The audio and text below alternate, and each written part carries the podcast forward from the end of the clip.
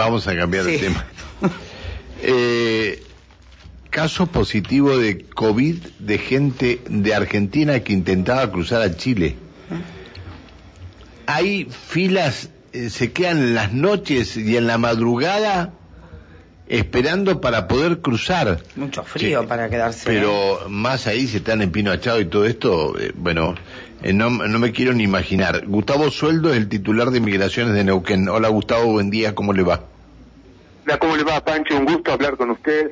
Así es, es un peligro quedarse allá. Sí, pero- Empezamos el primero de mayo con la apertura. Sí, y los sí. primeros días se habían acumulado camiones porque justamente había habido heladas muy grandes y nevadas que fueron fueron fatales para gente del norte neuquino, usted recordará. Sí, sí, Este, me acuerdo. eh, entonces los primeros días estuvieron un poco complicados. Tan es así que el miércoles de la primera semana este, se acumularon 25 coches por diversas razones. Por gente que quiere hacer la cola el día anterior, por gente que venía del interior del país, como por ejemplo había uno de Córdoba, el primero que estaba en- el jueves a la mañana, era un piloto, me acuerdo, de avión de Córdoba, este, que en vez de quedarse en Zapala o en Las Lajas, fue directamente ahí, y esto es peligroso. Esto se fue solucionando por varias razones. En primer lugar, porque nos comunicamos con la gente de Chile, y si bien ahora tenemos un hora- horario recortado en tres horas, no es hasta las 18 como era en, en prepandemia, sino hasta las 15 horas,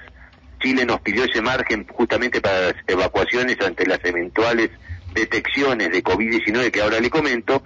Este, en ese tiempo, hasta las 15 horas, al día siguiente ya no quedaba nadie. ¿Por qué? Porque habían quedado 15 vehículos y los hicieron pasar y Chile los recibió. Nosotros informamos, nos comunicamos con el otro lado de la frontera, le decimos van 15 vehículos más y pasaron todos. Lo que pasa es que después de las 15, a las 16, 17 y durante la madrugada ya empieza a llegar gente a pasar la noche ahí. Y esto es peligroso y no tiene mucho sentido porque pasan todos. O sea, eh, de cualquier manera, además del trámite que hicimos con las autoridades chilenas para que reciban a todos los que estén hasta las 15, hay otro trámite que es eh, ampliar el horario, dado que se han detectado muy pocos casos, son dos en total, ampliar el horario a un horario normal, como fue históricamente siempre, hasta las 18. Se han detectado, perdón, perdón, perdón, perdón que lo interrumpa, se han detectado casos de COVID. En la semana pasada, un neuquino, este, justamente quien iba conduciendo el vehículo, eh, domiciliado acá en la calle Belgrano de Neuquén Capital, eh, se le detectó eh, mediante la prueba de antígenos, se le hizo el PCR y dio positivo. Y él iba, y- él iba bien, eh, decir, él se sentía bien. Aparentemente sí, eh, eh, no siempre son detectados por las cámaras que tiene Argentina, este, fueron detectados en este caso por las pruebas de antígenos que se, ha- se siguen haciendo en forma aleatoria al 10% de la gente que ingresa del lado chileno. Ellos lo detectan, nos avisan, le preguntan a los pasajeros qué quieren hacer porque se pueden internar en territorio chileno. Pancho, no sé si me escucha bien. Sí, perfectamente bien. Eh, y la opción que tomaron ellos no es ingresar a territorio chileno, sino fue regresar. Regresar y aislarse acá. Entonces, no, no, se comunican con nosotros, con migraciones, nosotros lo derivamos a la unidad COVID que tiene la provincia de Neuquén, que está a cargo de la doctora Gallo, este, y ellos hacen el seguimiento luego del aislamiento que hubo de esa persona, de esas personas en realidad, este, que, como digo fue acá en Neuquén Capital, y antes de ayer hubo un segundo caso que se detectó dentro de más de mil personas por día entre Zamoré y Pinochado, ¿no? Este, que ese era un caso de cinco saltos que también se le dio parte a, de- desde Sanidad de la provincia de Neuquén a Sanidad de la provincia de Río Negro. Ahora, eh, yo lo, lo que me pregunto es esto, si eh, este, eh, se- algún, algún síntoma debe sentir, no me vaya a decir que no se siente ningún síntoma, algún síntoma debe sentir, ¿tiene necesidad de correr este riesgo? Y Pancho, en primer lugar, yo tuve COVID. Sí, yo Eh, también. Yo bueno, que pero no tuve, no tuve. tuve temperatura. Mi señora, por ejemplo, eh, tampoco tuvo temperatura y nos medíamos la saturación de oxígeno y nunca bajó de 93. O sea, seguíamos normales. Quizás alguna, eh, algo, algún síntoma de agotamiento, demás. Mi señora, bueno, perdió el olfato, yo no. yo no perdí ni el, ni el, ni el gusto ni el olfato, así que hay gente que no sabe realmente que tiene COVID, justamente para eso Chile ha decidido continuar haciendo, y no olvidemos que anoche las informaciones que nos llegaban de Chile es que pasaron a los de, principios de abril que tenían 4.000 casos diarios a un 50% más, tienen 6.000 casos diarios ya los chilenos. O sea, la pandemia todavía no pasó. Nosotros no, eh, charlamos, charlamos el otro día con la ministra PB y bueno, este, si bien minimizó un poco que acá estuviera surgiendo lo mismo que está surgiendo en algunas partes de Europa, este, con la llegada del, invierno acá se puede complicar un poco más. Nada más que esto. A ver, eh, sueldo, hay mensajes que llegan a la radio preguntando por... En este caso habla sobre los casos de COVID, dice, hola Pancho Alejandro y equipo en Santiago de Chile, están detectando 4.000 casos por día. ¿Eso no va a perjudicar la apertura de fronteras? Exactamente, bueno, eso es lo que estaba diciendo. Se ve que escuchamos la misma noticia anoche desde Chile. No, no, pero ahora, ahora lo dice un oyente, no lo dice un oyente. Claro, sí, sí, es así. Y es probable, nosotros tenemos de cualquier manera en carpeta, y para eso me comuniqué antes de ayer con Gonzalo, que es el coordinador chileno de los Pasos del Sur de Chile, es uno de los jefes principales, y justamente me hacía la consulta cómo estábamos nosotros con ICALMA, nosotros ya tenemos el sistema de migraciones listo, las personas listas, la infraestructura, y ellos me dijo que en 10 días más, 14 días más, este, lo van a tener. Esta sería otra segunda cuestión que aliviaría eh, la acumulación de vehículos que se puede detectar este, eh, en, Pinochado y Zamoré. Eh, si a eso le sumamos Mamuil Malal, que también está en vías de, su apertura, este, creemos que se va a normalizar, independientemente que en plena temporada alta el, turismo pueda este, hacer colapsar en algunos días de julio y agosto las fronteras terrestres, pero digamos lo normal este, sería que si están las cuatro, estas, estas que he mencionado, Zamoré, Pinochado, Mamuil Malal e Icalma abiertos, de las siete fronteras que tiene con Chile y Argentina en la provincia de Neuquén, este, va a estar más normalizado y está en vías de que en 10, 14 días a ver, se abra. Gustavo, que, bueno, Gustavo, eh, eh, está bien que sea de esta manera. A lo que voy, a lo que voy es lo más aconsejable sería que antes, para no hacerte volver desde Chile, lo más aconsejable sería que antes de salir te hagas un hisopado, ¿no?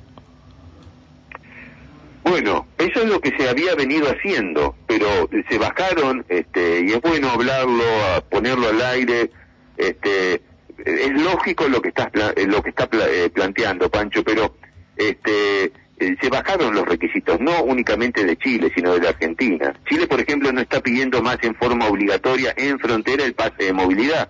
Sí, pero, pero te encuentran, te encuentran con un caso de COVID y te mandan de vuelta. Sigue siendo, sigue siendo riesgoso eh, viajar al exterior, digamos, por más, eh, como usted dice, por más que uno se haga el hisopado, se puede contraer, este, ah, le ha pasado a neuquinos, este, a, este, conocidos, amigos, digamos, este, que eh, han estado en Uruguay o en México y se han tenido que quedar 15, 20 días con toda su familia porque contrajeron en el exterior. O sea, sigue teniendo sus bemoles. Lo que pasa es que, bueno, hay gente que quiere correr el riesgo porque hace mucho que no ve a sus familiares. Está bien, está bien. No, no, no, no me entendiste. Lo que te digo es hacerse el hisopado antes de viajar.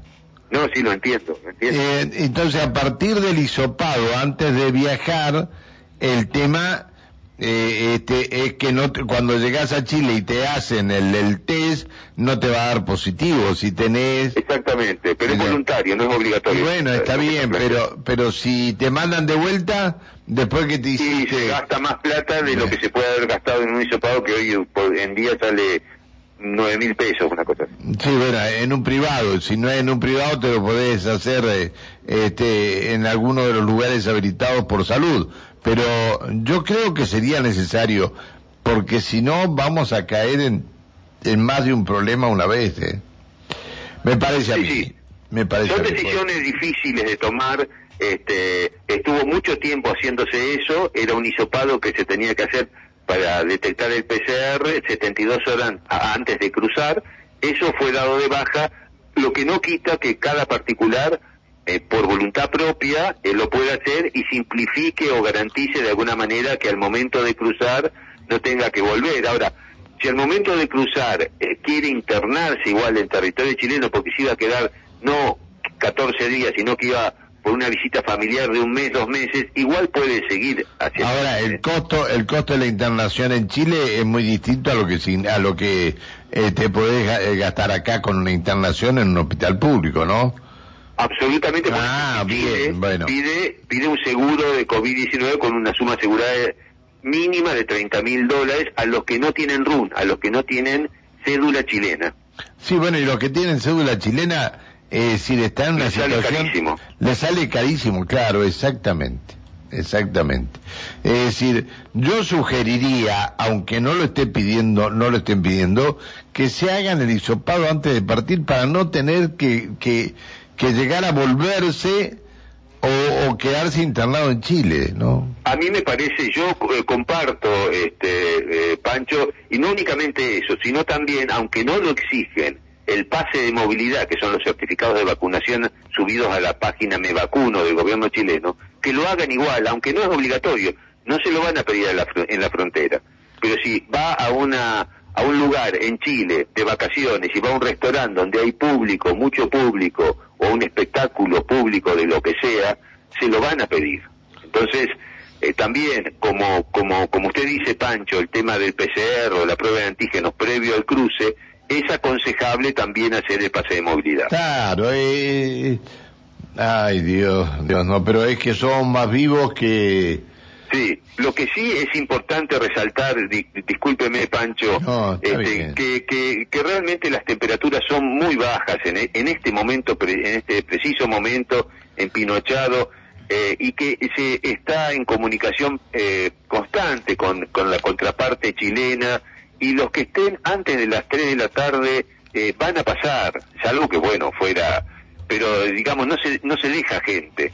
No, después de la tarde, que no vayan, que vayan directamente al día siguiente, porque tienen algún desperfecto en el coche, no le enciende, no puede mantener la temperatura y la infraestructura de los pasos no está preparada para mantener este eh, gente ahí. Tienen que eh, parar en algún otro lugar anterior, Zapala, Las Lajas, este, tiene que llegar ahí a las 8 de la mañana. ¿Hay mucho tránsito a Chile en estos momentos? El tránsito mayor es desde Argentina a Chile, al revés de lo que yo al menos hubiese pensado. Por eso, ¿pero hay mucho tránsito de Argentina a Chile?